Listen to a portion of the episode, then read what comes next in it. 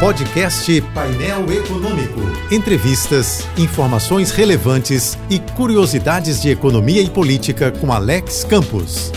É tarde demais para uma CPI da Covid, para ameaças de impeachment, para ex-presidentes assinarem manifesto, para ministros, banqueiros e empresários defenderem a vacinação. Tudo isso é tarde demais para 350 mil mortos e suas famílias, parentes e amigos. No entanto, não é tarde demais para que a CPI, o impeachment, o manifesto e a vacinação cobrem responsabilidades e responsabilizações nos níveis municipais e estaduais, além do federal. Políticos, homens públicos e autoridades em geral demoraram muito para se posicionar à altura do combate ao vírus devastador. Contra a CPI, o presidente Bolsonaro finalmente fez a seguinte confissão: vivemos um momento crítico de pandemia onde as pessoas morrem. Também contra a CPI, o presidente do Senado, Rodrigo Pacheco, fez a seguinte pergunta: Como se pretende apurar o passado se não conseguimos definir o presente e o futuro com ações concretas? A questão é que pessoas já estão morrendo há mais de um ano sem ações concretas ou mobilizações nacionais, sem ações ou mobilizações capazes de impedir que o número de cadáveres chegasse a quase 2 mil acidentes aéreos. Estão caindo quase 20 aviões por dia nas nossas cabeças, nas nossas casas, nas nossas almas. São milhares de gritos, milhares de lutos, milhares de dores. Não importa quem é hoje contra ou a favor da CPI, o que importa é onde estavam vossas excelências do Executivo, do Legislativo e do Judiciário que não enxergaram lá atrás as urgências que deveriam ser cobradas e as providências que deveriam ser tomadas. Sobretudo, nunca é tarde demais para castigar a incompetência. Pena que isso não vai ressuscitar as vítimas da incompetência.